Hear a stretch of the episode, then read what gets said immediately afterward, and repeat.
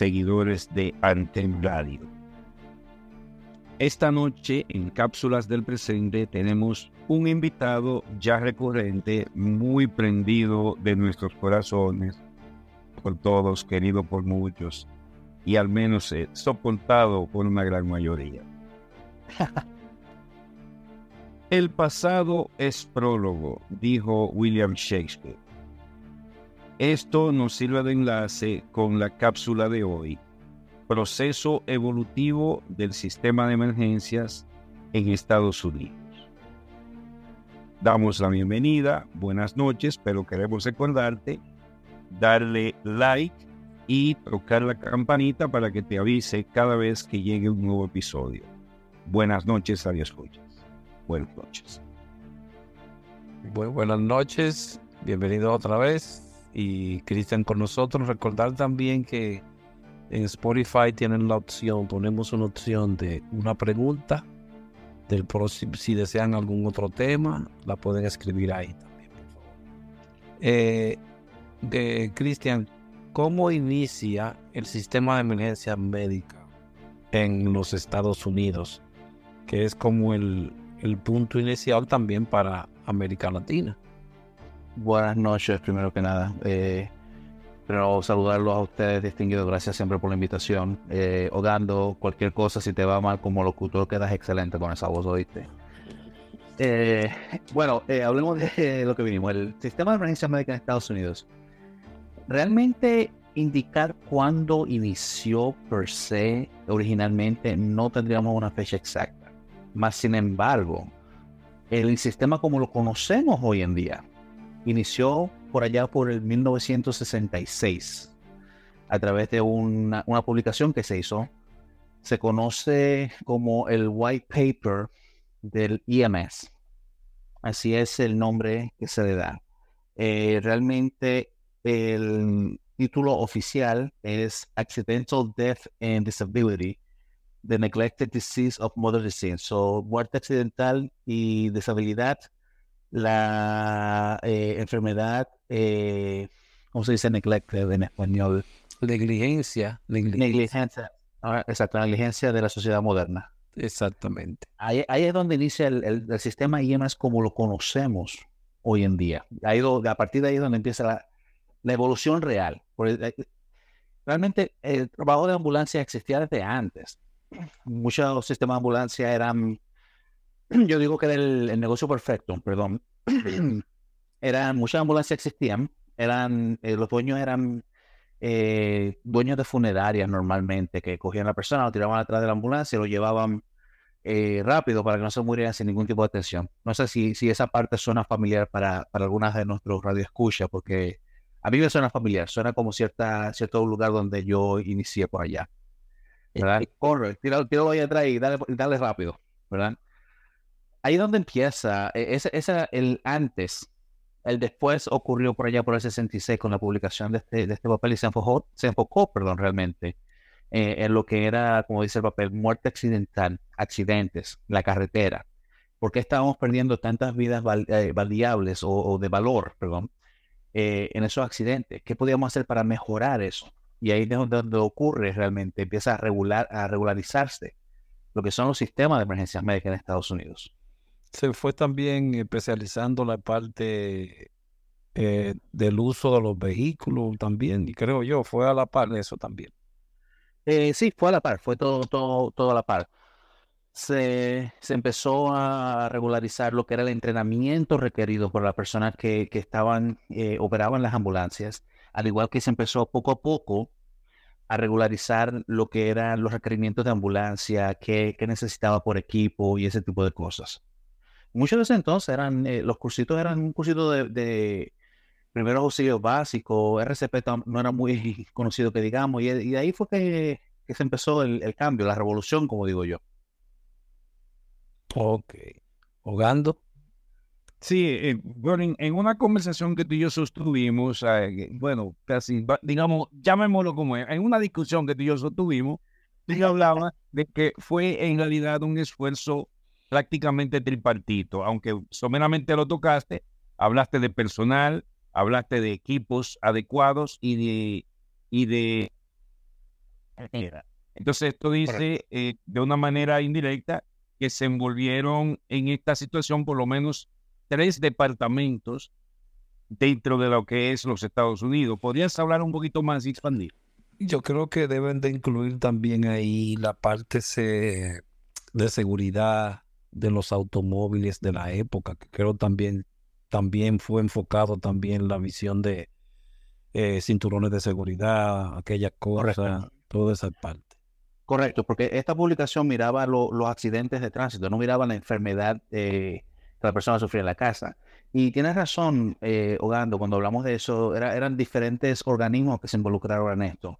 Por eso, el dato curioso aquí es que eh, los sistemas de emergencias médicas o los servicios de emergencias médicas, eh, cuando iniciaron, iniciaron bajo el mando del Departamento de Transportación de los Estados Unidos, el DOT. Ellos eran los que regían y, hacían los protocolos y todo ese tipo de cosas. Yo siempre me preguntaba eso cuando, cuando empecé a estudiar, a leer, decía, pero ¿por qué los sistemas están bajo el Departamento de Transportación? No debería ser bajo el Departamento de, de, Salud Pública.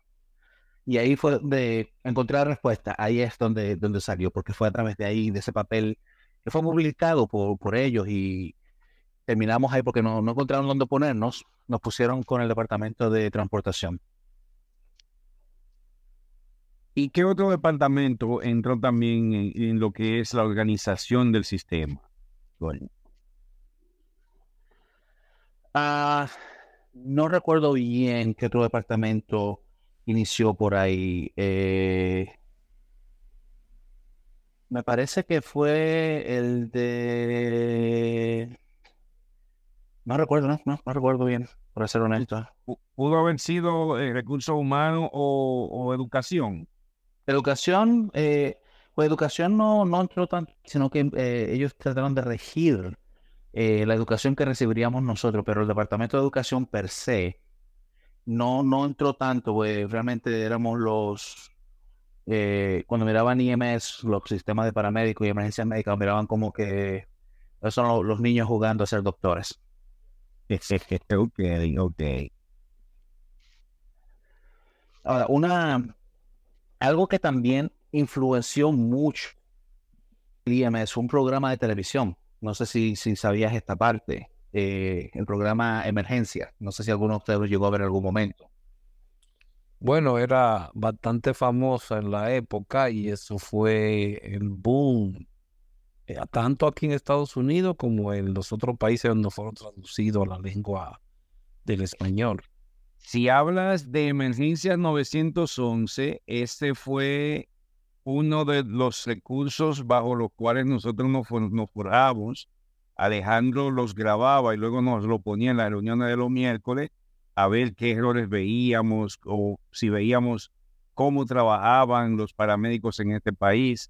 Y también eh, sirvió de base para muchos cambios, eh, no solo de conducta, sino también de, protocolar en nuestro propio sistema. Y también, valga, valga una ligera aclaración, ya que lo mencionaste, Goren, esto sirvió para cambiar el sistema de República Dominicana que se conocía como 711 a 911 la primera vez. Mira, para allá. no, pero, eh, mira para allá, la, influencia está donde ha llegado. Pero no, mira, este show eh, yo lo llegué a ver. Eh, de hecho, yo conocí a uno de los actores del show. Esto está Johnny y Roy. Ellos eh, hicieron tan... La serie fue tan popular que ellos eh, se dedicaron a, estudiar realmente, a aprender lo que eran los sistemas de, emergencias médicas y se convirtieron en portavoces para generar cambios a los sistemas. De hecho, hasta el sol de hoy, el personaje que hacía Roy, ¿cuál era el nombre? Mantooth Randall Mantooth, ese es el nombre de él. Él sigue, ese, él sigue yendo a conferencias de, paramédicos y habla eh, como key speaker. Y él, él está estudió, estudió y se graduó de paramédico. Y él, él es uno de los, eh, de los abogados, por decirlo así, o de los portavoces más influyentes que tenemos nosotros en los servicios de emergencias médicas. Wow. Ya, e, entonces retomando la pregunta de Aldrin, eh, eh, hay que entender una cosa, y es otra de las razones por la cual el sistema también recae bajo el amparo o el tutelaje del DOT, Departamento de Transportación. Ellos son los que manejan las estadísticas. Correcto, la carretera. Luego empezaron a darse cuenta que todo el que chocaba en un accidente salía, como diríamos traduciendo el inglés, eyectado o proyectado, y esto aumentaba la, la morbilidad, mor- morbimortalidad. Y Correcto. hablan, ¿puedes, puedes hablar respecto de eso, Cory? Bueno, de hecho, antes de, de que, de que se iniciara este, este estudio, que se convirtió en el white paper o el papel blanco, eh, los números de mortalidad estaban por los cielos, especialmente cuando hablábamos de vidas productivas, personas que estaban en esa edad productiva o quedaban completamente, eh, por decirlo así, inútiles físicamente para trabajar a la sociedad y o morían. Entonces, eh, trataron de, investigar qué es lo que está pasando. Ahí inició el cambio de que, ok, no hay un tratamiento de momento de la escena al hospital, pero también por qué cuando ocurre el accidente, ¿qué ocurre? Bolsas de aire, no solamente los cinturones, bolsas de aire también no existían o muy poco usadas. Los cinturones de seguridad se empezaron a, a usar más, se iniciaron campañas, se iniciaron leyes para regularizar el uso de cinturones y no solo el uso, sino también exigir a las compañías automotrices a que tuvieran cinturones de seguridad en sus vehículos, al igual que bolsas de aire. Eso, eso fue, te digo, fue la, la revolución. Ese fue el antes y el después de lo que es los servicios de emergencia médicas como los conocemos, de, que influyó en todos los aspectos. Ya. Eso, eso se puede decir que fuimos la generación de acero. Eh, Sí. Eh, no, no, está, no está mal, no está errónea ese, Porque, Exacto, fuimos la generación de acero. En la bicicleta ahora se le exige llevar un casco. No andábamos con casco. no, Ni con, Oye, ni con- Igual la motocicleta. Igu- Igual la motocicleta. Yo, como, como ustedes saben, yo, yo soy eh, biker y antes no, no, no se retenían los cascos, ahora tengo que usar mi casco. Bueno, desde que yo empecé a ser biker tengo que usar casco, pero Exacto, exacto. Eh, eh, conozco de países que cubren mejor el codo que el ca la cabeza, pero vaya, eso es otra, eso es harina de otro costal, como yo digo. Entonces, esa, esa- esa- esa islita del Caribe. ya, ya, ya dije, tenía que decir nombre. Eh, que no dos puntos. El primero es que esto, estas estadísticas sirvieron no solo para alargar la vida del conductor y sus ocupantes, sino también para cambiar en su totalidad la ingeniería, porque yo recuerdo cuando antes un vehículo chocaba y el conductor era traspasado por la, por la varilla del guía, era una lanceta que salía del guía y le atravesaba el corazón o el pecho al conductor. Luego, a través de estudios, se, se dieron cuenta que el problema es que esta, esta varilla era en realidad eso, una lanceta. Y la Sociedad Americana de Ingenieros Automotrices, eh, SAE, como creo que se conoce, modificó los vehículos. Y el otro fue que no todo es pan de fruta. La primera bolsa de aire quemaron gente y mataron gente, porque no Sí. se había afinado bien el asunto. Sí, pero también yo creo que va un poquito más lejos. Creo que ahí se puede incluir también la energía cinética. Ellos entendieron que el vehículo debe de absorber más el golpe que el ser humano adentro lo absorbía más porque los vehículos de antes eran hechos de un material que vaya, con su- rompían cualquier pared o cualquier otra cosa, creo, no sé, sáquenme de... está lo correcto, eso, eso iba a mencionarlo. Si tú comparas los vehículos de antes a los vehículos de ahora, esos vehículos de antes eran hierro puro, hierro puro. Exacto, exacto. que por eso ahí surgió la necesidad también de crear las máquinas de cortar vehículos y todo ese tipo de cosas. Más sin embargo, los vehículos de ahora están diseñados de tal manera que absorben el impacto. Yo he ido personalmente a un montón de accidentes. Al ver el vehículo eh, en la condición en que está, yo digo, wow, esa persona no puede estar viva. Salen sin un rasguño, porque el vehículo está diseñado que se rompe o se deforma de tal manera, pero absorbe el impacto. Absorber el impacto. Exacto. Exacto. Según me explicó María Trinidad Olivares Heredia, se trata de la transferencia de energía. la energía va a transferirse al cuerpo más débil. Antes, el cuerpo más fuerte era el vehículo, el cuerpo más débil, los ocupantes. En un impacto o alto impacto, toda esa energía era transferida a los órganos internos del individuo. El individuo quedaba entero, pero muerto, desbaratado por dentro. Hoy día, al hacer esos dos cambios, primero, el, la varilla del guía es articulada, de manera que cuando choca, ahí queda, porque se, se, es como un codito. Se rompe el codito y ya no sigue hacia el, hacia el frente.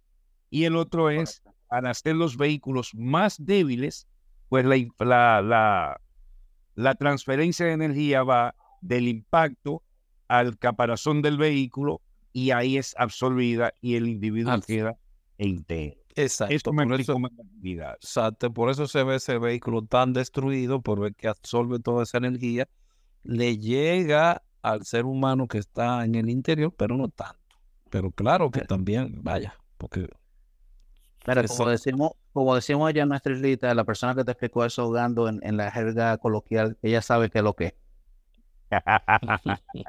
Él sabe de esa vaina. Sí, ella sabe esa vaina. Exactamente. Eh, entonces, después de ahí, ¿qué otro proceso sigue para la actualización de esto? ¿Se crean las normas, los manuales y el formato de lo que hoy se conoce? Empiezan a surgir normas, manuales, eh, diferentes eh, organizaciones, por ejemplo, la Asociación Nacional de Técnicos de Emergencias Médicas, la NEMT. Eh, fue a partir de ahí que se creó también. Y ahí fue también donde ellos surgieron con su entrenamiento insignia, como le decimos, que es el, el PHTLS, el Pre-Hospital Trauma Life Support. Que es el soportado por el Colegio Médico de Cirujanos de los Estados Unidos. No quería, no quería hablar de eso, pero ya que lo mencionaste, tengo que hacer la pregunta. ¿Quién fue primero? ¿ITLS como se conoce hoy día, antes BTLS o PHTLS? Sigla, sigla, sigla, por favor. Eh, Basic Trauma Life Support o soporte avanzado o soporte básico de vida para paciente politraumatizado o Pre-Hospital Trauma Life Support, soporte de vida para paciente politraumatizado? La respuesta corta, la respuesta corta depende a quién le pregunte. Si le preguntas a un instructor de ITLS, te va a decir que ellos fueron primero. Y si le preguntas de PHTLS, fueron primero. La realidad, el PHTLS fue primero. Ok. Creo que sí. Bueno, no sé. Yo tengo el mío, creo que del 95. Y ese, desde allá, pero el primero está desde mucho antes. El primero está, creo que empezaron por allá por, por los 70, por los 80, por, no, no, eh, perdón, el NENT pues, empezó por allá. Pero no, ellos, eh, ellos fueron primeros realmente. Ok, entonces, dime, dime, Juan. No, no, ok, gracias por la, por la aclaración. Ok. Sí, mira, yo he sido, yo he sido, he tenido la, eh, el, honor de haber sido instructor en las dos áreas. actualmente me mantengo como instructor en el PHTLS. El ITLS lo, lo dejé expirar por, por vago, si somos honestos, fue por vago que lo hice. Eh, pero realmente el material es muy bueno en, ambas, en ambos entrenamientos. Y como te digo, si le preguntas a un instructor de una, te va a decir que ellos fueron primero. Y si le preguntas al otro, te va a decir lo mismo también. Ya. Yo conocí primero eh, BTLS, luego conocí a PHTLS, pero sí había escuchado del el doctor Ramón Alejandro Reyes Díaz que PHTLS es primero, pero por muchísimos años. Correcto. So, estudia el, el, BTLS, es lo que se conoce como el PHTLS. Pasó a ser el PHTLS. Antes era el BTLS, que era el soporte básico de trauma, y luego tenían el soporte avanzado de trauma. Ellos combinaron esos dos en una sola clase porque dijeron, pero ¿por qué, ¿por qué estamos haciendo esto realmente? Y lo combinaron en una sola clase porque así puedes en una sola clase acaparas ambas audiencias y lo que hace es que tú modificas la clase en relación a tu audiencia. ¿Cuáles eh, protocolos pueden ejercer cada nivel? O cuáles habilidades, exacto, sí. Correcto. Sí, ciertamente. Entonces, a raíz de eso, comienzan a hacerse los cambios en la parte médica y luego hay unas específicas eh, como diríamos, protocolos para el accionar en la escena. Correcto. ¿Cuáles son esos protocolos para la escena en el lugar? Ah, ah, lugar de perdón, Andy, perdón, Andy. Antes de entrar ahí, me gustaría eh, que hablásemos, si es posible, por favor, de las seis etapas. Porque acuérdate que eh, otrora se armó una cacería de estrellas de la vida y nadie sabía qué caray significaban esas seis puntas, esos seis palos. Claro, ya prácticamente he dado la mitad de la, de la información, pero por favor, ¿nos podría hablar, aunque fuera brevemente, de las seis etapas, eh, Gori? Eh, claro, dame un segundito. Ah, estoy moviendo la boca rápido. Eh, realmente, si tú te fijas, la estrella, la estrella de la vida, eh, la manera fue diseñada para simbolizar cada una de las etapas que nosotros ejercemos o de las cuales participamos durante una emergencia, ¿verdad? Fue creada por la eh, National Highway Traffic Safety Agency ah, para representar un símbolo que, nos repre- que, que representara a todos nosotros que trabajamos en el área de emergencias médicas. Esa fue la cómo se originó. Eh, de hecho, creo que realmente quien lo creó fue la Asociación Nacional de Técnicos de Emergencias Médicas y los eh, donó al DOT y todas las demás instituciones. Vamos que la, la estrella de la vida fue creada unirnos a todas las personas que trabajamos en la parte de emergencias médicas bajo un mismo eh, emblema, ¿verdad? Para identificarnos. Eh, curiosamente, la estrella de la vida fue creada antes que la, se publicara el white paper. No sé si sabían esa parte. No, brava. Sí, pre- precisamente me, me parece que fueron tres años antes, en el 63 me parece que fue, si no me equivoco. Ah, tendría que confirmar eso, pero me parece Sí. que fue que, que sí fue en el 63, Mi- mi- la Asociación Médica Americana. 1973. O 73. Sí, 73. Ok. Hubo una entonces que se creó por la ah, hubo una que se creó por la American Medical Associ- Association y la otra fue por la NEMT, si no me equivoco. O no NEMT, ah, ¿quién fue? no recuerdo quién fue que lo creó y donó el emblema para ser usado en vez de registrarlo bajo su nombre y que todo el mundo tuviera que pagar por el uso, lo donaron para que fuera usado como el símbolo emblema de los sistemas de emergencias médicas, ¿verdad? Entonces, eh, lo que decía Ogando de la, las etapas, la, ¿me lo escuchan? Sí, Sí, claro, claro. Lo que decía Ogando en relación a las etapas, eh, cada punto de la estrella significa algo, ¿verdad? Eh, empecemos por el centro, vamos a trabajar desde el centro para afuera. Primero tenemos el esculapio, ¿verdad? Con una sola serpiente, que ahí es donde muchas personas, eh, tuve muchas personas que tienen la- las dos serpientes y hay otras que tienen una serpiente en el esculapio. Eh, obviamente, ustedes saben cuál es la diferencia entre una y la otra, ¿verdad? eh, El caduceo de Mercurio representa a los médicos y el otro es el bastón de Esculapio que representa el poder curativo junto con la serpiente. o sabiduría, según me han dicho. La serpiente es sabiduría. Ciencia, sapiencia y poder curativo. Exacto. Correcto. Entonces, ahora ya tenemos esta parte cubierta. Vamos a- a los puntos. Eh, el primer punto sería la detección. Nosotros eh, no detectamos la emergencia, sino que necesitamos que nos informen de la emergencia para saber dónde está. Y de ahí es de donde sale el número 911, un número fácil de aprender para las personas y que eh, es usado prácticamente universalmente, por lo menos, no realmente universal, sino perdón, universal dentro de los Estados Unidos pero otros países tienen diferentes versiones del mismo. Y gran parte de Latinoamérica, gran parte de Latinoamérica, pero cada quien ha, to- ha tomado, ha, ha hecho sus opciones diferentes porque somos et- este, país, exactamente. Correcto. En Europa, en Europa usan diferente. En, en England, eh, En España el 311, creo. ajá. Eh, no recuerdo cuál es el de England, pero de es algo 1-1 también. Ah, o 999, 999, pero no recuerdo bien, Yo honestamente. que era triple Pero. ¿Cómo? no, eso. Creí Sí. que era triple ocho. No sé, realmente, como digo, no, no recuerdo bien. Entonces, la detección es la primera parte. La segunda parte es la parte de las respuestas. Estamos preparados, vamos a a la respuesta, vamos preparándonos mentalmente. Eh, obviamente, antes de la respuesta, debes de, asegurarte que tu equipo esté ahí. Así que eso se incluye también en la parte de la respuesta, ¿verdad? Luego está el trabajo en la escena.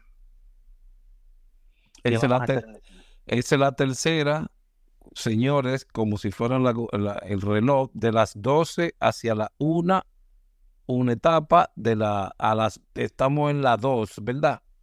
O podría decir en la 3.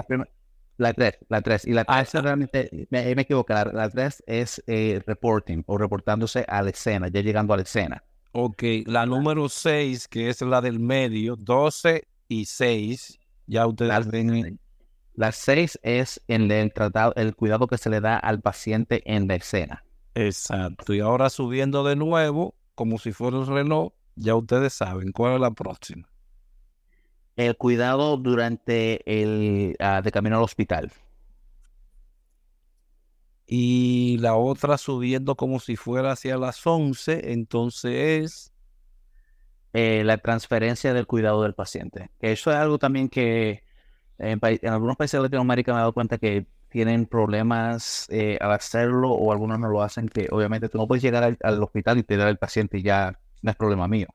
Tienes que transferir el cuidado del paciente a otra persona, eh, doctor o enfermera, normalmente. Nivel superior.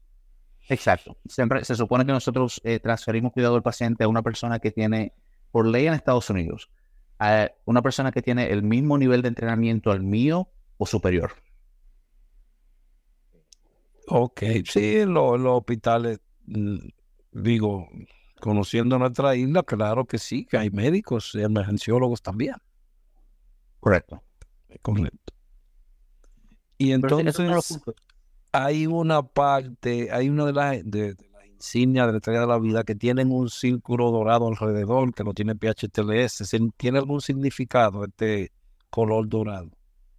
La famosa hora dorada. Ok, ¿qué significa eso? La hora dorada es eh, los primeros 60 minutos del trauma, que son los más cruciales, los cuales van a determinar la vida o la muerte de la persona. Ahora viene la, gran incógnita y honestamente la respuesta siempre va a variar dependiendo a quién le preguntes. La hora dorada inicia en el momento en que ocurrió el trauma o en el momento en que tú empezaste la atención del paciente. ¿Qué creen ustedes? Muy buena pregunta. Eh, la hora en que ocurre el trauma no nos podemos encargar de ello. Por eso se calculan los primeros 10 minutos y se presupone que todo buen sistema debe llegar o accesar al paciente en un máximo de 10 minutos. A mi entender, esa hora dorada empieza después de que nosotros tenemos contacto con el, con el paciente o la víctima. Pero, como tú dijiste, dicen que empieza desde que, desde que se da el primer cantazo. Perfecto. ¿Y qué tú, qué tú crees, uh, Aldrin? ¿Cuál es la opinión tuya? ¿Y cómo, yo doy la opinión mía, pues. ¿Y cómo sabemos a qué hora fue si no estábamos ahí? Pero ahora que existen cámaras de seguridad por cualquier parte, tal vez podamos tener una hora aproximada de cuándo sucedió. Tal vez, porque en la carretera sería un poquito, no sé, en las grandes vías fluviales de un estado aquí en Estados Unidos hacia otro estado, que también hay cámara, pero en otros países tal vez no lo haya.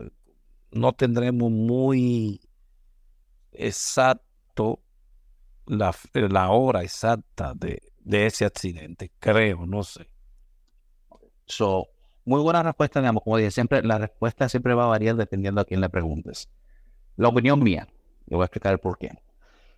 Yo pienso que la hora dorada inicia en el momento en que ocurrió el accidente. Y esta es la razón por la cual. Hablamos de que esa hora dorada es, son los primeros 60 minutos que son los más cruciales para la supervivencia del paciente. Entonces, si a mí me tomó 15, 20 minutos en llegar al paciente, no puedo empezar a contar la hora desde ahí porque ya el paciente lleva 15, 20 minutos que está herido, está lesionado, está perdiendo sangre, está ocurriendo quién sabe qué. Entonces la hora dorada inicia ahí. Ahora, Ogando mencionó 10 minutos. Los 10 minutos se conocen como los 10 minutos de platino, ¿verdad? ese es el tiempo en que debería idealmente, a menos que haya circunstancias especiales, eh, debería de tomarme a mí en hacer una evaluación rápida del paciente y, e iniciar el transporte de este paciente al centro asistencial. Como dije, obviamente si no hay eh, circunstancias especiales como sea que el paciente necesite ser extricado del vehículo, que necesiten cortar el vehículo para tener acceso al paciente. Son algunas de las excepciones que podemos ver a esos 10 minutos de platino. Eh, historia que me pasó a mí, de hecho, eh, en un accidente que yo fui aquí en la autovía, en el highway. Cuando llegué al paciente, me tomó 11 minutos desde el momento en que hice contacto con el paciente hasta el momento, de hecho, perdón, 12 minutos al momento en que inicié el transporte del paciente.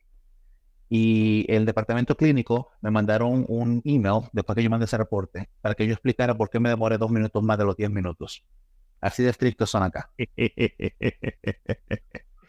Vea usted qué cosa. Qué cosa, ¿verdad? Bueno, ahí podemos. Es que cada, cada país tiene sus normas, como podríamos decir.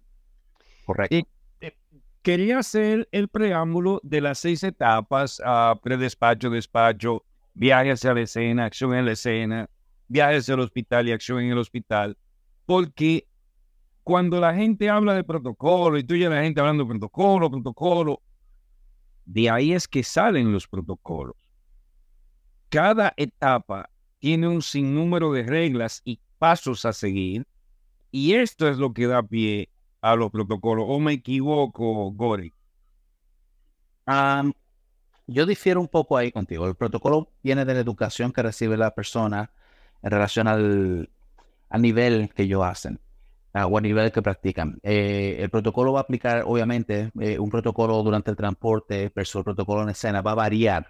Sí, en esa parte sí. Eh, pero los protocolos vienen de la educación, de, que, de qué es lo que podemos hacer, qué es lo que no podemos hacer, qué debemos hacer. Ok. Además de que también hay unas guías para la atención en caso de, ¿cómo que se llaman, Ah, lo estándar, lo estándar, los procesos estándar de que tiene el Estado. Oh, está, eso, están, eh, lo que, eh, dentro de los protocolos mismos se llama, hay uno que se llama el Standard of Care, o el estándar de cuidado. El estándar, de, cuidado. Exacto, el estándar de cuidado es la varita que usan para medir a todos los proveedores, especialmente si hay algún problema en la, en la llamada, cómo vamos a saber si hizo lo que debió hacer o no, ¿verdad? Entonces, el estándar eh, de cuidado se basa en, la pregunta es, ¿qué haría otro proveedor con el mismo nivel y experiencia mía en la misma situación? Esa es la pregunta que se hace en un, juzgado cuando se está evaluando a través del estándar de cuidado. Y si tú te fijas, no sé si alguna vez has visto el protocolo de aquí de Massachusetts, si no lo tienes, yo te lo envío. Eh, la primera página, el protocolo 1.0, es el, el cuidado estándar eh, o el standard of care, que te habla de todo lo que debes hacer paso por paso, las primeras cosas antes de entrar en protocolos. Te habla de qué equipo tú vas a llevar al paciente, eh, cómo vas a responder a la, emergencia, ese tipo de cosas. Enterado, Gando. Está claro. Está claro. Entonces, ¿alguna otra pregunta, Gando? Bueno, ahí tú querías que se enlazara con, con atención en la escena, pero a mí me parece un poquito interesante si hablamos de, aunque sea brevemente, de lo que es sistema de comando de incidencia, porque muchas veces llegan los jóvenes a una escena donde sí, te llamaron porque un auto chocó, pero ¿con qué chocó era para el, vehículo? Oh, chocó con un poste de luz. Ah, ¿y hay cables en la escena? Sí, hay cables. Entonces, ya no es un simple accidentado, ya la situación requiere de más gente y más agencias. Entonces ahí, eh, eh, tú que eres experto en sistemas de comando de incidencia, ¿qué debiera ser el siguiente paso a partir de esta simple situación, entre comillas? Ok, eh, muy sencillo. Primero empecemos por definir qué es el comando, el sistema de comando de incidentes, o eh, en inglés como lo decimos el ICS, Incident Command System. Eh, salió por allá por los 70 de los fuegos, eh, fuegos forestales, California, etcétera, etcétera. Ok, no nos vamos a enfocar en la historia. ¿Qué es realmente?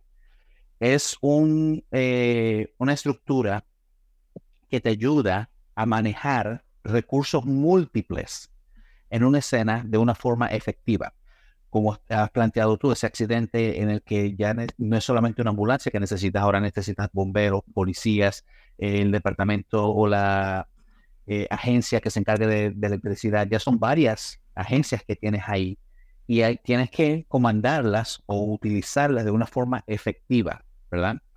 Esa es la idea detrás del comando de incidente. Cuando usamos múltiples agencias o respondedores de una forma efectiva. ¿okay? Ahora, en esa escena que estás planteando, lo ideal, y eso está escrito acá en la ley en Estados Unidos, quien asume el mando sería el cuerpo de bomberos, a menos, con la excepción de que sea una situación que requiera eh, la policía, por ejemplo, eh, situación de rehenes o que requiera atenciones tácticas. Ahí la policía asume el mando. Y en el caso de los bomberos sería el oficial de más alto rango en la escena.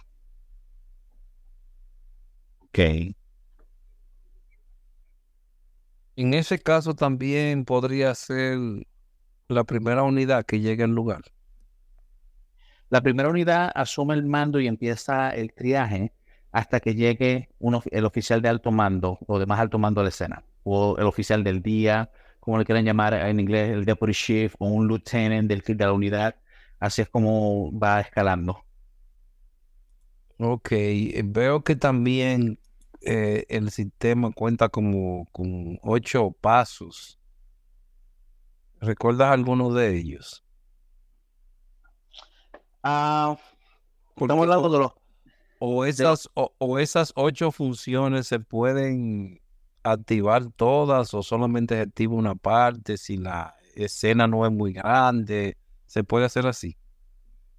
Eh, correcto, eso, estamos hablando de, de los diferentes eh, escalafones o los diferentes, uh, podríamos decirle escuadrones, podríamos decirle, llamémoslos departamentos, por ejemplo, no, no es realmente el término, pero llamémoslos, por ejemplo, departamentos, ¿verdad? Que se van a activar. Y dependiendo del tamaño de la escena y el número de personal que estás trabajando, eh, se puede extender. Hay obviamente operaciones extendidas donde vas a requerir un sinnúmero de recursos.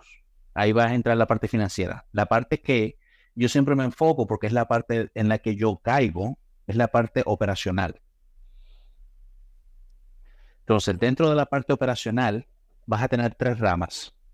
Policía, bombero y EMS, ¿verdad? Cada una de esas ramas tiene una persona que va a dirigir o un, eh, un encargado que se va a reportar al comandante de incidente. Eso es como la manera que yo lo describo. Imagínate una orquesta sinfónica. Tienes el director de la orquesta sinfónica dirigiendo cada instrumento en la orquesta sinfónica desde un solo punto. Eso es un comando de incidente. Tremenda analogía, tremenda analogía. Esa persona dirige desde ese punto cada cosa que está pasando, mas sin embargo, él nunca toca un instrumento. ¿Qué quiero decir con eso? Y, lo, traigo a, escena porque es algo que he visto en, en, muchos países en Latinoamérica. La persona que está dirigiendo la escena es el que quiere estar cortando el carro, que quiere estar atendiendo al paciente. No, el comandante del incidente no debería estar envuelto en la escena, sino de una distancia prudente, donde pueda ver toda la escena y dirigir desde allí cada punto que se está moviendo. Aquí me gustaría destacar tres cosas que ya tú y yo la habíamos discutido muchísimas veces, Goren, y ah. es lo que dicta el suceso, el éxito o el fracaso en las incidencias múltiples, eh, utilizando el sistema de comando de incidencias acabas de dar en un punto clave. El director de la orquesta, por eso dije, me gustó la analogía, no toca ningún instrumento. El instrumento del el, el, bastón con el que él dirige, le toca este grupo, le toca este instrumento, le toca aquel. Él no toca ningún instrumento. Pero tampoco tú ves al que toca el fuñío o boe salir a quitarle la flauta que está, al que está tocando la flauta porque la está tocando mal. Correcto. Entonces, me refiero a esto con lo siguiente en nuestros países el sistema de comando de incidencia nunca ha funcionado porque todo el mundo quiere hacer de todo, nadie quiere hacer su trabajo. Si nos circunscribimos a hacer nuestro trabajo, el sistema de comando de incidencia, oye, es God given, le ha funcionado a los gringos y le ha funcionado a otros países más desarrollados. ¿Por qué a nuestros países no le funciona el protagonismo?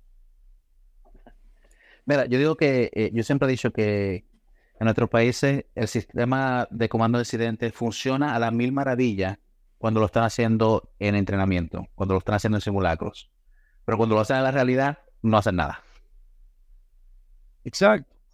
Ok, mantengámoslos. Lo otro que quiero destacar es que también para que un sistema de comando de incidencia funcione a la perfección, necesita dos jefes. El comando general, pero necesita el jefe de seguridad, que va a determinar, eh, su función es ver si la situación se está saliendo de control o si no. Y si se está saliendo de control, retirar al personal para que perezca la menor cantidad de gente. Correcto. Sin esto, aquello no es posible. Porque el comandante puede ser muy buen comandante, pero el comandante tiene 20 gente a la que está dirigiendo. Exacto. Hay uno cuya función única es ver la situación, la escena, como diría Aldrich, que la escena no se salga de control, que no se ponga en peligro más gente. Correcto. Tienes tu oficial de seguridad que te encarga de eso. Dentro del mismo, de la misma estructura tienes el, el, puesto de mando unificado, donde vas a tener todos los, los cabezas de cada departamento trabajando en conjunto, pero dentro de ese, de ese puesto de mando unificado tienes tu comandante del incidente. Y si miras el escalafón o el, el organigrama del uh, ICS, vas a ver que el jefe de seguridad está por ahí por abajito del comandante de la escena. Precisamente. Ok, bien. Eh, dando el término final, ¿tienen algunas palabras finales que decir? De, de mi parte, mira, eh, si, no, si nos dedicamos a hablar de la historia del IMS y todo eso, vamos a irnos muy, muy, muy lejos. Es un, un tema de nunca acabar y, si, y eso es solamente enfocándonos en un país. Si lo llevamos a, a cada país, se va a agregar más y más y más cosas. Por ejemplo, eh, el trauma eh, torácico. Vamos un, ejemplo pequeño si empieza a hablar del trauma torácico, la persona va a empezar a hablar, por ejemplo, sí, el accidente de auto, eh, las guerras de, Vietnam, pero sin embargo, hay papiros, se llama este Smith uh, Papers, Edwin Smith pa uh, Papyrus, que fueron descubiertos, que datan del 1600 antes de Cristo en Egipto, ya hablaban de trauma torácico. Mira lo lejos que te vas a ir. Entonces, es un tema de nunca acabar. Y es la historia es, es, hermoso porque te ayuda a conocer de dónde vienes, a dónde vas, pero si te enfocas en toda la historia en general, no vas a terminar. De eso es muy cierto, Gando.